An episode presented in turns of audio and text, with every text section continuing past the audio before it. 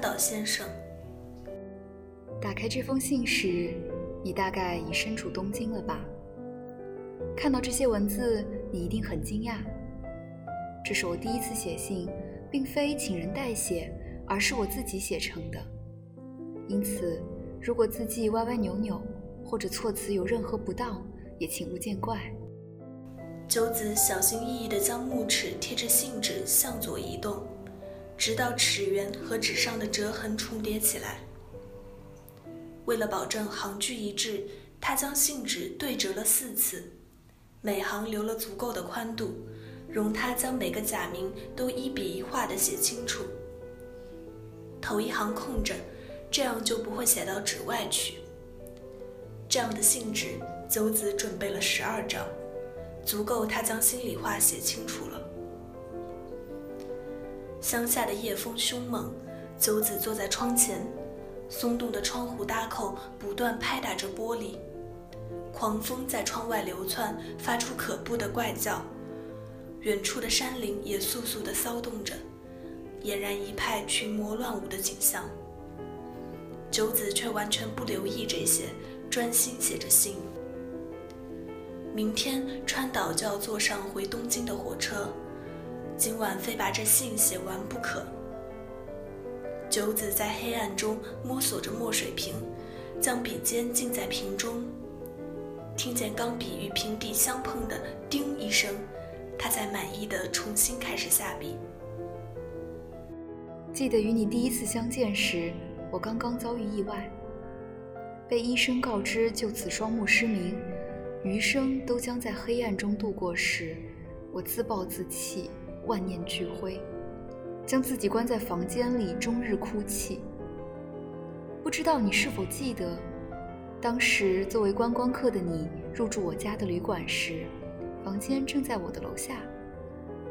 夜里，你起来去厨房烧水喝，听见了我的哭声，便隔着楼层与我搭话，又读外国小说给我听。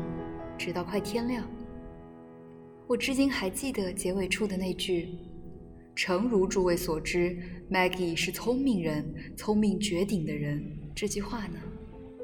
尽管那晚我什么话也没说，但第二天碰着你吃早餐时，已经亲切的仿佛我们是无话不聊的老友了。我记得最深刻的是你的声音。过去我以为。男人的嗓子里最好听的，当属那些演歌歌手的浑厚嗓音。但消去楼板的阻碍，面对面的听见你清亮的音色时，我就不这么想了，甚至觉得这才应该是活人的声音。或许这么形容有些奇怪吧，请原谅我的拙劣文笔。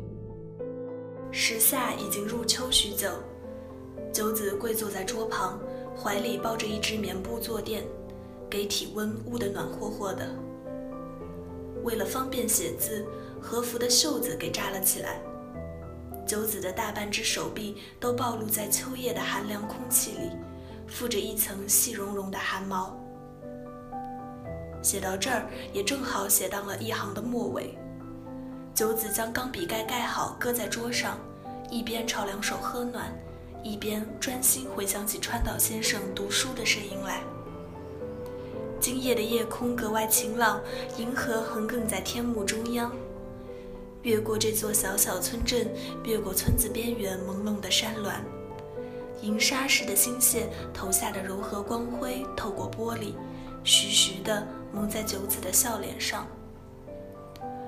那双僵死了的、失去神采的眼睛，在她独属乡村少女的朴实圆润的脸上，平添了几分忧郁和虔诚的神色。此时也被星光渗透点亮了，如同死水潭里掉进一片枯叶，苏醒的水面悄悄舒展肢体，恋恋地泛起波澜似的。过了一会儿，九子从对川岛先生那溪流似的朗读声的回忆里抬起头来，重新拿起笔，将木尺往左对齐。第二年，你再次来到这里时，我们一同去山上采风枝。那时我虽然已经接受并习惯了眼盲的生活，但一想到从未仔细观赏过家乡的漫山红叶，却已经无缘得见了，还是感到悲哀？你没有为这种自私的感伤而消磨兴致，将折下的风枝交到我手上，和我谈起野梅与山君。尽管看不见山，但山下的正是山间的土地。你是这样说的。我在此追溯往事，不是为了以叙旧来填满兴致。在这世界中行走，对于我而言，原本是如同潜行于无光的深海一般的事情。危机四伏，不知前路去往何处，经受着水压的煎熬，只能在一片漆黑中机械地摆动手脚。但是，想起你，就让我想起这海底还有彩色的鱼群与珊瑚。我正全然不知地穿梭于这绮丽的风景之中。身为一个姑娘家，这么说大概太过轻浮。九子将笔尖伸进墨水瓶里，停留了好一会儿，像是在给手中的笔积蓄力量似的。但我对你的感激与思慕，正是那样的东西。我本打算跟随亲戚到东京找份秘书的工作，还为此学习了速记。如果没有发生那场事故的话，说不定你我的初识会是在东京的某处咖啡馆吧。自明年开春，我便要离开这里，跟着林氏的师傅学按摩手艺。等学徒期终结，就留在那里做工。家里有两个弟弟打理农田，照料父母。我知道你在东京念书。家境富足，也安排了更为登对的婚事，但至少能保持书信往来，我就已经满足了。我看不见这封信写成的模样如何，或许文字都混作一团，你也读不出其中含义。如果这样，只能说缘分用尽。如果你顺利读到这里，请务必务必给我回信。地址与邮编附在其下。玉木九子，上。因为对自己盲眼写字的信心不足的缘故，九子在信中特意避开了一些比较复杂的词语，有些笔画繁复的汉字也用假名拼写代替。但地名就不能如此了。